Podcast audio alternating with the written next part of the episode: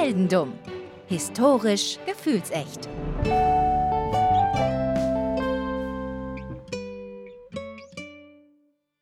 Hallo Daniel. Hallo Philipp. Herzlich willkommen zu einer neuen Folge Heldendumm. Und heute betreten wir zwei Länder, in denen wir noch nie waren. Oh, bei dir auch also neue Welten, neue Länder, neue Dinge. Absolut. Ich habe extra nochmal auf unsere schlaue Heldendumm-Karte geguckt und ich habe gesehen, wir haben das ja hier auch äh, in echt mit so roten Fäden verbunden, natürlich, an so einer riesigen 40 Quadratmeter Weltkarte. und da waren noch weiße Flecken auf der Landkarte, auf der Heldendumm-Karte sind da noch weiße Flecken. Soll ich für unser Büro schon mal neue, neue Pins und neues Band bestellen? Unbedingt, unbedingt. Im Prinzip ist unsere Pinnwand die Außenfassade irgendwie von so äh, New Yorker Times Square. Wir legen los. Wir legen los, aber ganz, ganz, ganz, ganz weit weg vom Times Square, nämlich einmal über den Pazifik nach Westen in Japan. Oh, wir waren noch nicht in Japan? Wir waren noch nicht in Japan. Wir waren in China. Ja, mehrmals. Wir waren, bei der letzten Folge waren wir in äh, Süd- und Nordkorea, irgendwo auf der Grenze dazwischen. In deiner letzten, ja. In meiner letzten. Und ähm, jetzt sind wir in Japan zum ersten Mal und wir gehen heute nicht nur zurück in der Geschichte. Und das ist was ganz Tolles. Wir gehen heute nicht nur zurück in der Geschichte der Geschichte sozusagen, sondern auch in der Heldendumm-Geschichte. Denn diese Oha. Folge hat extreme Parallelen zu einer anderen Heldendumm-Folge von dir. Und äh, das wird sehr spannend, glaube ich, äh, wenn wir da aufschlüsseln, was da so alles gleich gelaufen ist, gleich blöd gelaufen ist wie Oh, damals. okay, jetzt bin ich, jetzt bin ich aber echt gespannt. Wir gehen aber erstmal rein in Japan und zwar im Jahr 1891 in Nagomi. Nagomi äh, liegt im Tamana-Distrikt der Kumamoto-Präfektur. Wenn euch das was sagt, dann wisst ihr jetzt ziemlich genau, wo das ist. 1891, Japan noch nicht so industrialisiert und modern wie heute. Es ist die sogenannte Meiji-Zeit oder Meiji-Ära, also der äh, japanische Tenno, also was wir Kaiser nennen würden, ist zu dieser Zeit Mutsuhito. Eine Zeit großer, großer Umwälzungen. Sehr wichtige Ära in der japanischen Geschichte, großes Militärprogramm, Feudalismus wurde abgeschafft, äh, man hat die Präfekturen eingeführt, der Yen wurde eingeführt, trotzdem noch kein sehr industrialisiertes, relativ im internationalen Vergleich relativ armes Land. Fun Fact an dieser Stelle, den ich äh, gerne in eine dieser Kacheln, die wir früher mal hatten, eingebracht hätte. Der Yen wurde anfangs in Frankfurt am Main gedruckt. Interessante, interessante Sache. Es wurde auch die Schulpflicht eingeführt und so gehst du, der ja in Nagomi 1891 geboren wurde, auch in die Schule. Du bist da tatsächlich gar nicht so schlecht. Vielleicht sollte ich erstmal noch sagen, wie du heißt. Das wäre noch ganz Ja, das, hilfreich, ich, glaub ich wollte gerade sagen, ein Name wäre nett. Also es gibt zwei verschiedene äh, einfache Aussprachen von deinem Namen. Es ist einmal, äh, könntest du Kanaguri Shizo heißen oder du heißt Kanakuri Shizo. Das wird unterschiedlich geschrieben. In Deutschland würden wir einfach sagen, wahrscheinlich Shizo Kanakuri. Ja. Du gehst also zur Schule, du gehörst zu den ersten Generationen, die, wo die Schulpflicht gilt in Japan und dann gehst du auf die Tokyo Higher Normal School. Higher Normal School. Das, Higher das, Normal. Das, das, das klingt wie äh, irgendwas Besonderes, aber doch nicht. Richtig, das ist eine richtig gute Schule. Also gar nicht so normal. Also die ist wirklich, das schon, hat schon ein hohes Niveau. Und du bist dort und du bist richtig gut in der Schule. Also du kannst richtig viel, ähm, du schreibst gute Noten, du bist, du kommst gut durch. Ich, ich glaube, ich habe mich noch, noch nie so wenig in einer Figur gesehen von deinen Geschichten und wir sind gerade erst am Anfang. Ja, pass auf, es wird noch unwahrscheinlicher, denn du bist gut in Sport. Oh, oh, oh, oh, oh, ja gut, das ist, hier, hier hören alle Parallelen auf mittlerweile, also ist, ist over. Ish over. Tja, ich weiß, es ist schon wieder eine Sportgeschichte, wie in der letzten äh, Staffel schon, aber hear me out, es wird wild. Denn, und jetzt kommen wir zu der großen Heldendumm-Parallele. Die, wir hätten vielleicht die Hashtag Heldendumm-Parallele im Anfang noch anteasern sollen. Vielleicht sollten wir das machen. Vielleicht machen wir das ja. Deine Sportart, welche Sportart hatten wir denn schon? Das könnten wir jetzt mal hier kurz, Kurzquiz. Sportarten in Heldendumm. Äh, Fußball, Formel 1, ähm, bestimmt irgendwas mit Schwimmen, wenn man vom Boot gefallen ist. Eine Sportart hatten wir auch schon zweimal, die ist aber nicht gemeint. Was hatten wir denn zweimal? Boxen. Bo ja, natürlich, Boxen, stimmt, stimmt. Boxen Und hatten Laufen. wir zweimal. Und wir hatten Laufen. Aha. Genauer gesagt, genauer gesagt, Marathonlaufen. Und du bist ein japanischer Marathonläufer. Ah, spannend, Shizu spannend. Kanakuri ist ein japanischer Marathonläufer. Und zwar ein richtig, richtig guter Marathonläufer. schnell im Kopf und schnell auf den Beinen, ja? Ja, das könnte man so sagen. Also wirklich schlau und schnell, also da kommt wirklich eine Menge zusammen. Guter Typ. Während deiner Schulzeit trainierst du richtig viel, wirst immer besser, wirst immer besser, wirst immer besser.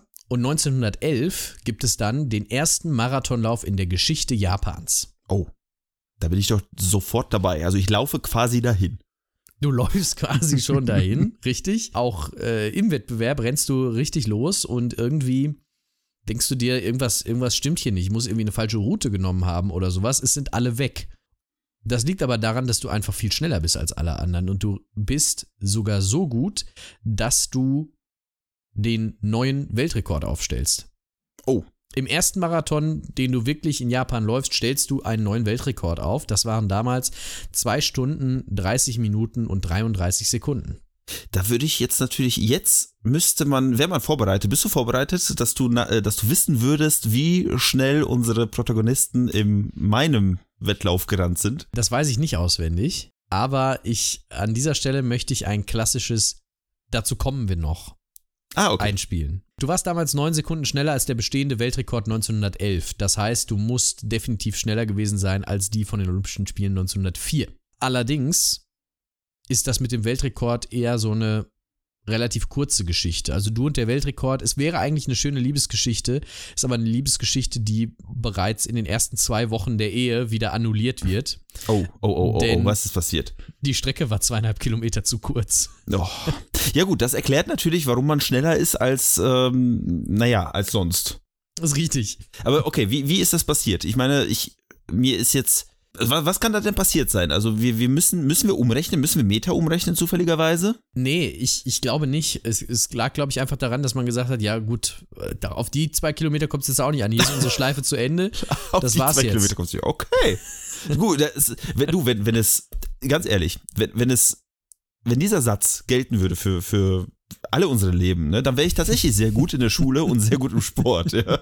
Aber leider gilt das heutzutage nicht mehr. Damals gab es ja auch noch keine Lasermessgeräte. Da kann man sich auch mal um zwei Kilometer verschätzen. Auf die paar Meter kommt es nicht mehr an. Ja, okay. Ja, gut.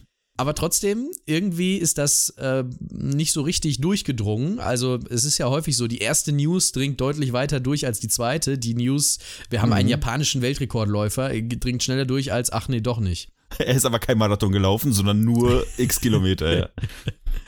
40, glaube ich, waren es dann insgesamt. 39, Komma irgendwas oder 40. Das haut hin, ja. So, jetzt hatten wir ja, äh, habe hab ich ja gesagt, 1904 die Olympischen Spiele.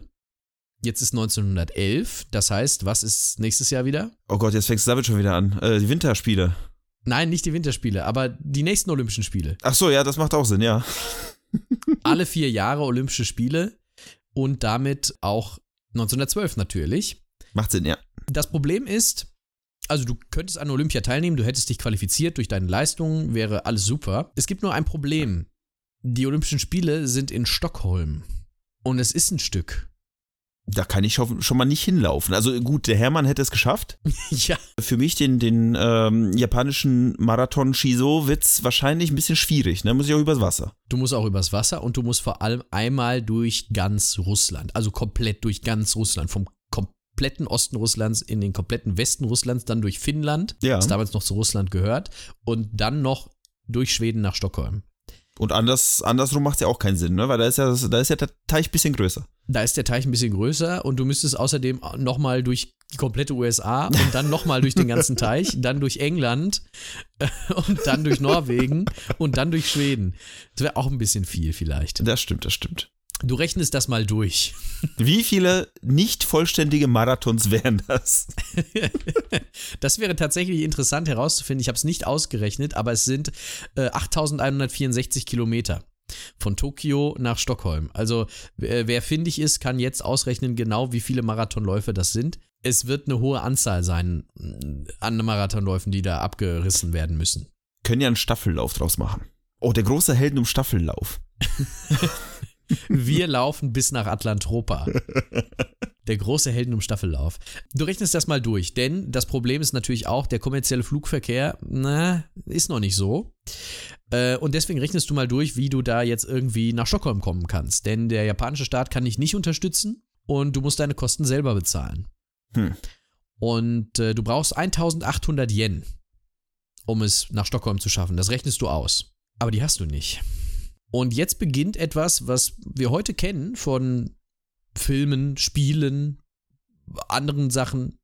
Es beginnt sozusagen das erste Crowdfunding der Geschichte.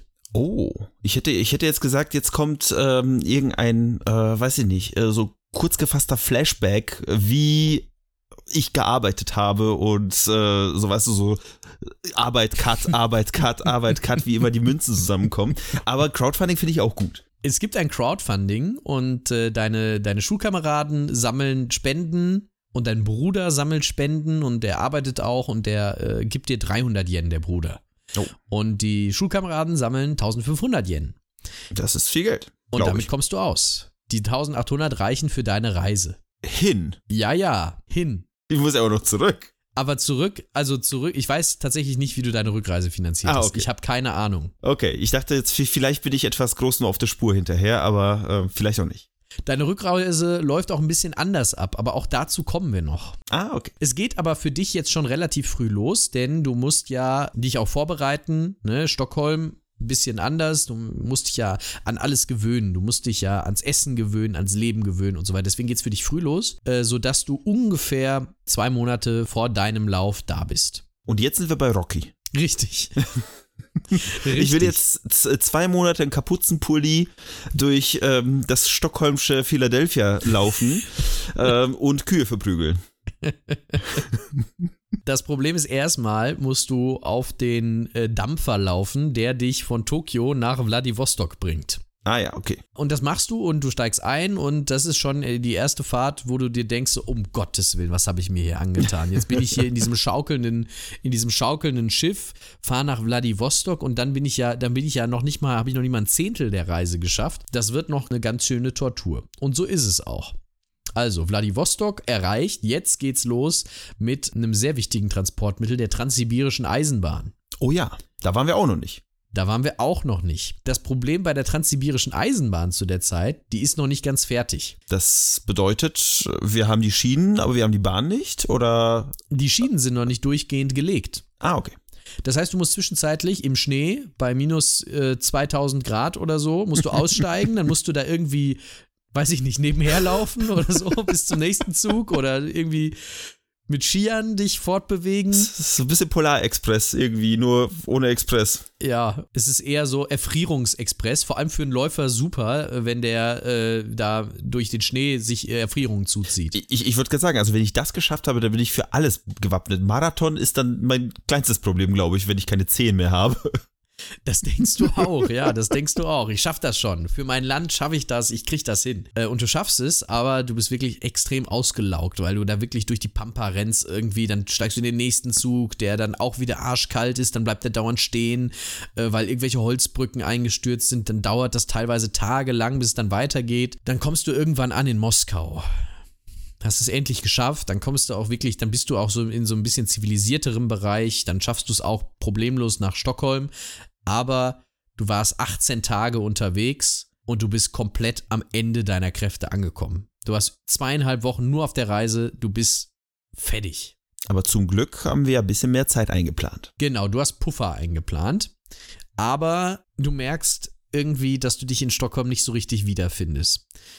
Weil du kommst vor allem, als erstes kommst du mit dem Essen nicht klar. Du hast immer irgendwelche Magenbeschwerden, es ist äh, alles irgendwie blöd. Du kommst damit nicht klar, dass die Sonne so lange scheint, äh, abends äh, und morgens so früh aufgeht, damit kommst du nicht klar. Dein Trainer hat Tuberkulose, Oh, kann überhaupt nichts für dich tun. Dein Training fällt im Prinzip völlig aus. Du kommst überhaupt nicht in Form. Dir geht's total scheiße. Du bist, man muss es so sagen, du bist richtig scheiße vorbereitet auf das größte Rennen deines Lebens. schade.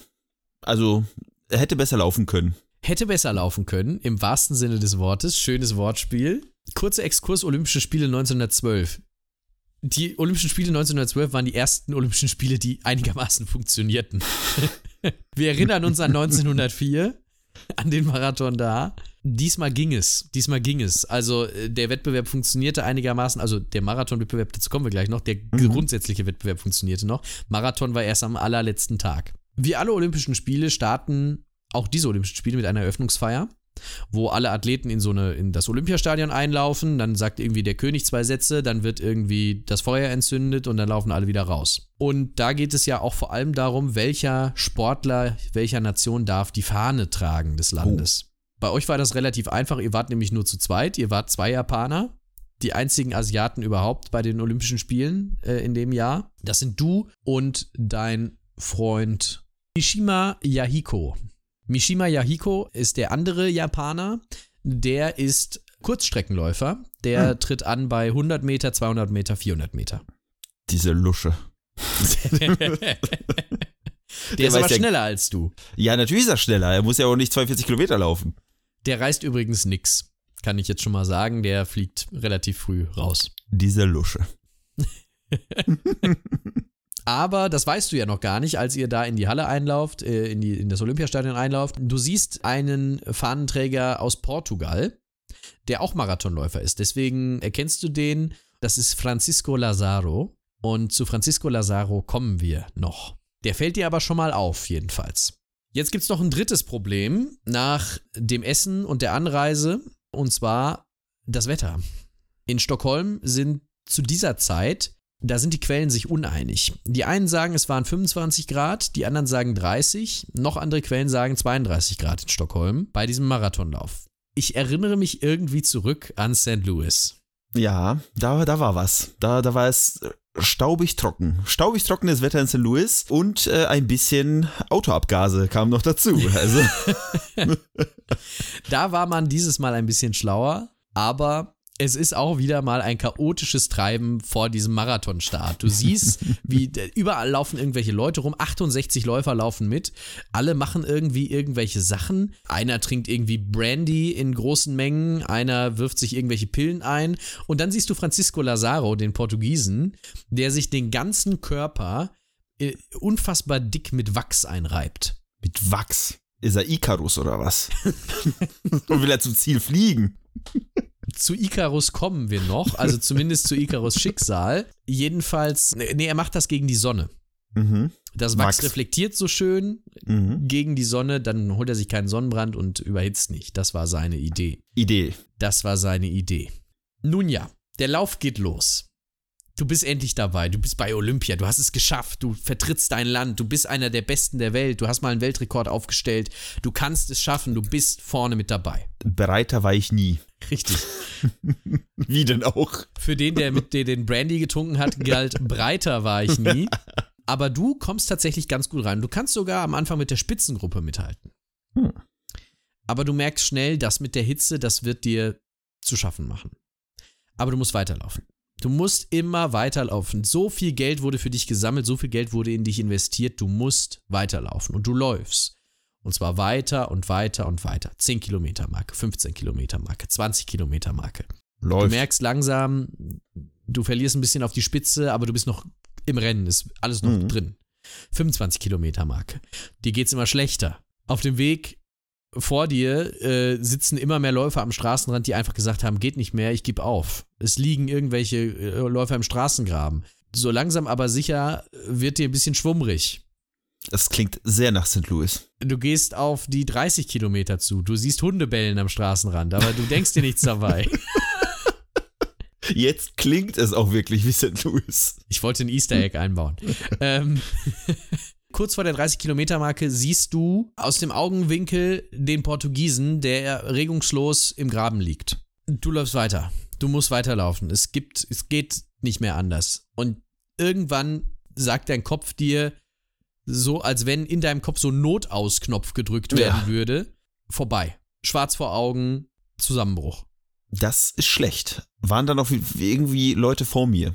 Oder irgendwie noch hinter mir, die mich hätten noch vielleicht, weiß ich nicht, einsammeln können. Du warst da komplett alleine. Also es war nach vorne und nach hinten war keiner zu sehen. Und du kommst wieder zu dir und du merkst, ich muss weiterlaufen. Ich muss weiterlaufen. Ich muss weiterlaufen. Und du läufst weiter und du denkst dir, okay, ich muss weiterlaufen, vielleicht schaffe ich es ja irgendwie noch, aber ich muss was trinken. Denn damals galt es als schlecht, was zu trinken. Wir hatten das ja, glaube ich, mhm. in der wahnsinniges Wettrennen-Folge auch, dass man damals gesagt hat, man soll nichts trinken, weil Schwitzen macht müde. Und deswegen hast du auch nie Wasser angenommen oder sowas. Und jetzt sagst du, ich muss trinken, es geht nicht mehr anders. Ich hoffe, ich hoffe tatsächlich jetzt auf eine gute Mische mit Brandy, ähm, Tabletten und ein Gammelapfel oder sowas. Himbeeren. Himbeeren. Himbeeren kann man ganz gut zu Saft verarbeiten. Ja, das kann man tatsächlich. Oder man kann sie einfach so essen, wahrscheinlich damit sie Flüssigkeit geben. Aber ich, also ich, ich stelle mir so richtig dumm gerade vor, wie, wie der Japaner sein Marathon weiterläuft. Ja, er ist völlig kaputt, völlig am Ende, sieht diesen Strauch Himbeeren, nimmt sich, weiß ich nicht, so einen Eimer aus der Nähe, tritt diese Himbeeren zu Wein und kippt sich eine hinterm, hinterm Kopf. Aber ich glaube nicht, dass das so, so geschehen ist. Nein, so ist es nicht geschehen. Es ist ein bisschen einfacher. Und zwar siehst du eine Familie, die in ihrem Garten sitzt und Himbeersaft trinkt.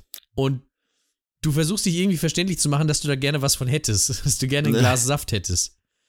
Und sie geben dir ein Glas Saft, weil du kaum noch stehen kannst, sagen sie dir, komm doch ins Haus, wir haben hier eine Liege, kannst dich kurz hinlegen. Oh nein. Oh nein. Das ist wirklich St. Louis. Es ist, es ist, es sind einfach alle Leute aus St. Louis in einer Person vereint. Das kann doch nicht wahr sein. Du wachst auf. Ich ahne, ich ahne Böses. Du wachst auf und du hörst in der, in der Distanz hörst du irgendwo Polizeisirenen und du guckst raus und denkst dir, was ist hier los? Ist es eine Search Party?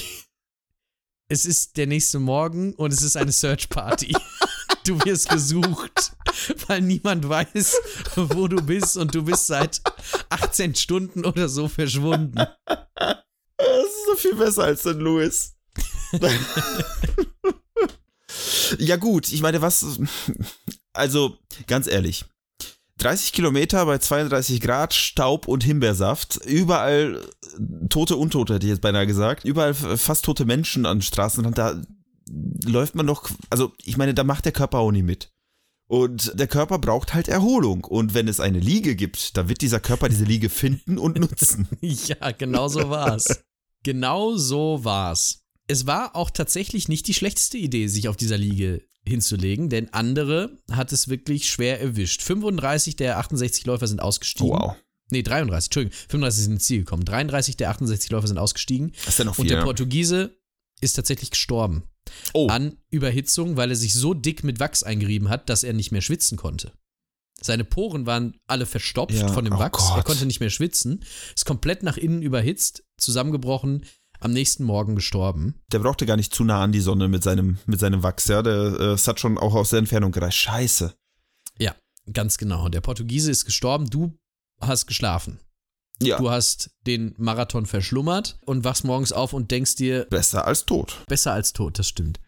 Und du wachst morgens auf und denkst dir, um Gottes Willen, ich habe mein Land enttäuscht, ich habe alle Leute enttäuscht, meine Familie enttäuscht. Ich kann nie wieder zurück nach Japan. Das ist die, das ist die größte Peinlichkeit, die überhaupt nur möglich ist. Damals war Ehrgefühl und so weiter noch, noch mal ein Stück wichtiger als heutzutage. Am Ende bist du ja dann, glaube ich, sogar irgendwie 40. geworden, weil es sind ja alle um dich herum ausgefallen, aber es wusste ja keiner, wo du warst. Deswegen wurde tagelang nach dir gesucht, die Polizei sucht nach dir, die Veranstalter suchen nach dir, alle fragen sich, wo ist der? Du bist schon wieder auf dem Weg zurück nach Japan. Du hast dich nämlich doch entschieden, Ja. zurückzugehen, weil du feststellst, naja, ich fand das Essen hier so scheiße, ich komme mit den, mit den Bedingungen nicht klar, ist schlecht. Dein Tuberkulosetrainer, lässt du zurück. Und äh, Gott, der auch noch. Du kehrst zurück nach Japan. Das hätte es sein können. Das hätte, wäre auch eine unterhaltsame Geschichte gewesen, aber dein Leben geht noch weiter. Oh. Du kehrst zurück nach Japan und denkst dir, jetzt werde ich alles tun, um bei den nächsten Olympischen Spielen quasi eine Redemption Arc. Also ich werde mich Oh. rehabilitieren, ich werde Ja. alles besser machen, weißt du? Wieder Rocky. Wo finden diese Olympischen Spiele statt? Die Olympischen Spiele 1920 finden statt in Antwerpen. Da sehe ich auf jeden Fall ein, ein angenehmeres Wetter, wobei es vielleicht regnerisch sein könnte, aber besser. Wobei, ja, also Bodenbeschaffenheit wahrscheinlich ein bisschen, bisschen weicher mal wieder. Äh, hatten wir in der Sneaker-Episode ja auch gehabt, ne? Aber, Ja, äh, es ja, ist, ja. aber da bleibt zumindest der Staub am Boden, die Sonne ist vielleicht ein bisschen verdeckt. Also das sind Bedingungen, wo ich einen Marathon laufen kann. Und schlussendlich hatten wir schon mal einen Marathon, ja. Der erste, der in Griechenland gelaufen ist. Und auch da hat man es geschafft. Richtig, richtig, richtig. deine Marathonleistungen, die sehen auch ganz gut aus. Du läufst den Asienrekord, du stellst mehrfach den japanischen Rekord auf, du wirst nationaler Meister mehrfach und du fährst 1920 nach Antwerpen. Und du beendest den Marathon der Olympischen Spiele 1920 auf Platz 16. Das ist ja okay. Ich bin angekommen. Alles super. Es geht genauso weiter. Du nimmst auch 1924 nochmal teil in Paris. Es wird immer westlicher, habe ich das Gefühl. Und auch besseres Wetter, glaube ich. Ja. Also angenehmeres zumindest. Denkt man, denkt man, ist aber nicht so, denn äh, es ist wieder unfassbar heiß in Mhm. Paris und ähm, du scheidest in Paris nach ungefähr 20 Kilometern aus. Du bist auch schon nicht mehr der beste Japaner. Wie alt bin ich da mittlerweile? 33. Dann, dann geht's eigentlich. Okay, dann ist es das Wetter. Es ist, nicht, es ist noch nicht das Alter. Du beendest aber trotzdem deine Läuferkarriere mit 33. Ach, verdammt. In dem Jahr 1924 beendest du deine Läuferkarriere, wobei, dazu kommen wir noch. Schreibe ich Artikel über mich selber, wie ich der beste Läufer der Welt bin. Nein, aber es schreiben andere Leute Artikel über dich. Da kommen wir gleich noch zu.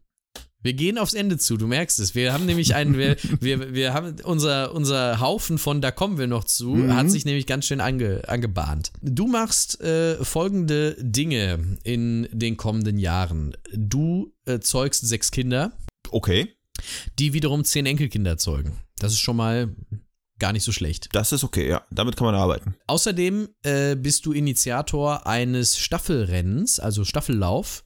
Dazu kommen wir noch. ähm, äh, äh, du bist der Initiator eines Staffellaufs, der ähm, äh, das Langstreckenlaufen in äh, der japanischen Jugend sehr bekannt gemacht hat. Äh, 218 Kilometer werden da gelaufen äh, von jungen Japanern an den Universitäten. Und tatsächlich, äh, bis heute gibt es das jedes Jahr am Jahresanfang Ah. und es wird auch jedes Mal live im Fernsehen übertragen in Japan. Das ist ein großes Ding. Also quasi, Dafür bist du heute auch in Japan noch sehr bekannt. quasi Tour de France äh, mit, mit Fuß und äh, Stock. Tour de Fuß. Tour de Fuß.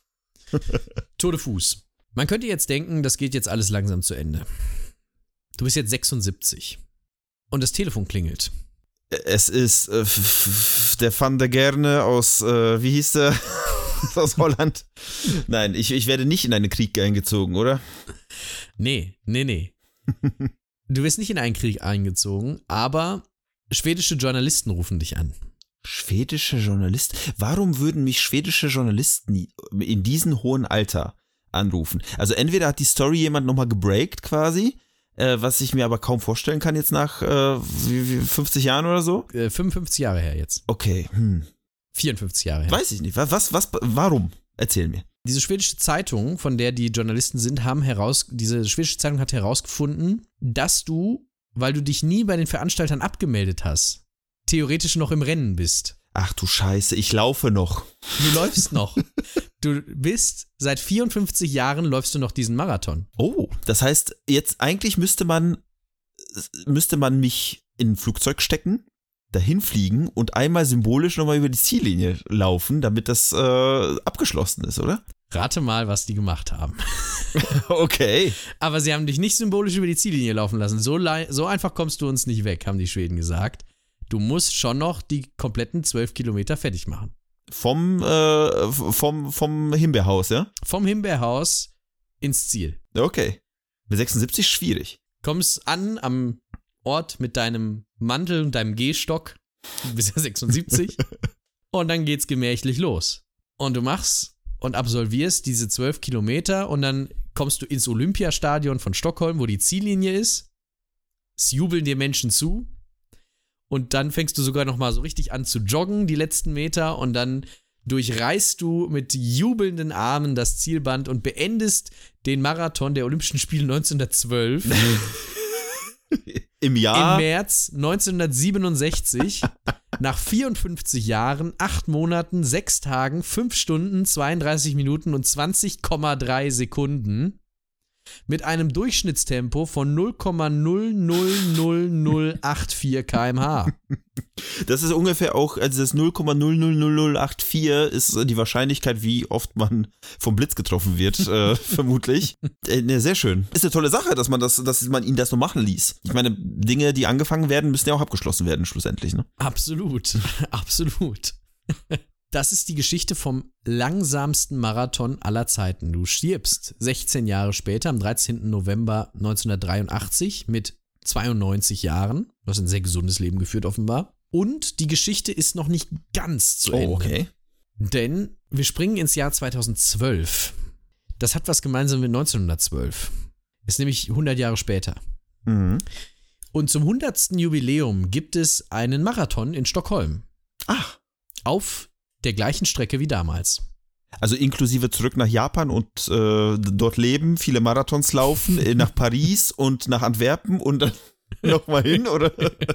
Nur der ursprüngliche Marathon. Schade. Aber für Amateure, äh, da haben über 7.500 Amateure dran teilgenommen Mhm. äh, an diesem Jubiläumsrennen in Stockholm. Darunter dein Urenkel, Ach, Yoshiaki Kurado, damals 25 Jahre alt, läuft bei diesem Marathon in Stockholm mit, um quasi seinen Großonkel die Ehre zu erweisen. Und ähm, er läuft mit. Er braucht zwar viereinhalb Stunden für die Strecke, was, also würde ich nicht schaffen, aber ich würde gerade sagen, es ist ja ein Amateurlauf, von daher ist alles gut. deutlich langsamer als, als sein Großonkel.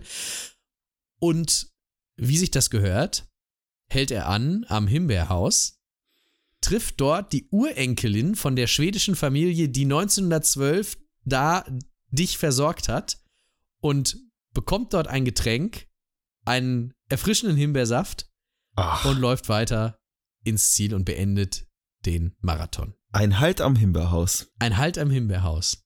Und ich finde, wir, wir schließen Stories so häufig ab mit äh, ganz schlimmen Toten oder ähnlichem. Heute ist es wirklich sehr angenehm. Das ist Absolut. richtige Sonntagabendunterhaltung hier. Sehr schön. Es ist zwar Mittwochabend wahrscheinlich, aber es ist auch okay. Es ist, ja, bei euch ist wahrscheinlich Mittwochmorgen sogar, wenn, also, das kann zumindest sehr gut sein. Ja. Das ist die Geschichte von Shizuka Nakuri. Also Philipp, wir hatten das Bückler-Eis, wir hatten die Pepsi, aber ich finde, dieses Mal sollten wir darauf einfach mal einen Himbeersaft trinken und den Guten in Ehren halten. Ich finde auch. Ich finde, der gute Shizo, der hat sich's verdient. Absolut. Ja, geile Story. Also das ist auf jeden Fall eine, äh, ja, eine, eine, eine Geschichte, die auf jeden Fall lang anhaltend ist, wie, wie sein Lauf. Allerdings. die früh anfängt und spät aufhört. Aber nee, super. Also so gefällt mir das. Das sind, das sind so Geschichten, wo am Ende, bis auf die Toten, niemand zu Schaden kommt. Ist nur einer gestorben zum Glück. ja, ist nur einer ja, gestorben. stimmt, stimmt. Der, der hat sich totgelaufen, ne? Also, Ja. Der hat sich totgelaufen. Es ist keiner am Himbeersaft ertrunken zumindest, ne? Also Das stimmt. deswegen, Leute, Sport ist Mord, Himbeersaft gibt dir Kraft. das, das wäre es ja, ne? Das nächste Mal, wenn irgendjemand von den Leuten, die diesen Podcast mal gehört haben, einen Marathon laufen sollte. Und ich glaube, zumindest von den Leuten, die ich bei Instagram gesehen habe, die uns äh, folgen, sind da sportliche Leute dabei. Und ich glaube auch Menschen, die Marathons laufen könnten oder sogar tun. Das nächste Mal, wenn ihr so eine, so eine, so eine Nummer vorne dran habt und irgendwo hinläuft, zeigt uns bitte euren Himbeersaft, den ihr Ja. hoffentlich dabei habt. Und falls ihr pl plant, einen Marathon zu laufen, dann schickt uns bitte eure Anmeldung zu diesem Marathon und wir schicken euch ein T-Shirt, wo drauf steht: Sport ist Mord, Himbeersaft gibt Kraft. Das machen wir. das, das machen wir. Team Heldendum. Team Heldendum. Sehr schön. Geile Story. Geile. Ah, jetzt ein Himbeersaft. Tja, wenn man jetzt Himbeersaft hätte. Können wir leider nicht mit dienen, aber ihr könnt euch ja jetzt einen besorgen. Vielen Dank fürs Zuhören, auch bei dieser Folge, die uns in zwei neue Länder gebracht hat. Und bis zum nächsten Mal. Das war's. Danke für die Story, Philipp. Und danke fürs Zuhören.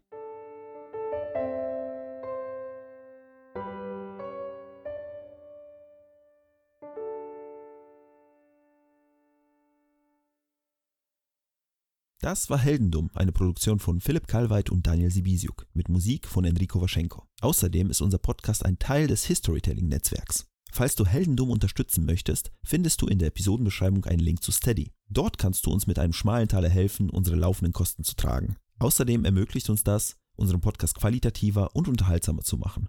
Und wenn du keine Möglichkeit hast, uns finanziell zu unterstützen, hilft uns auch jeder Kommentar, Bewertung und jedes Weiterempfehlen. Mehr Informationen zu unserem Projekt findest du wie immer auf unseren sozialen Kanälen und auf heldendum.de.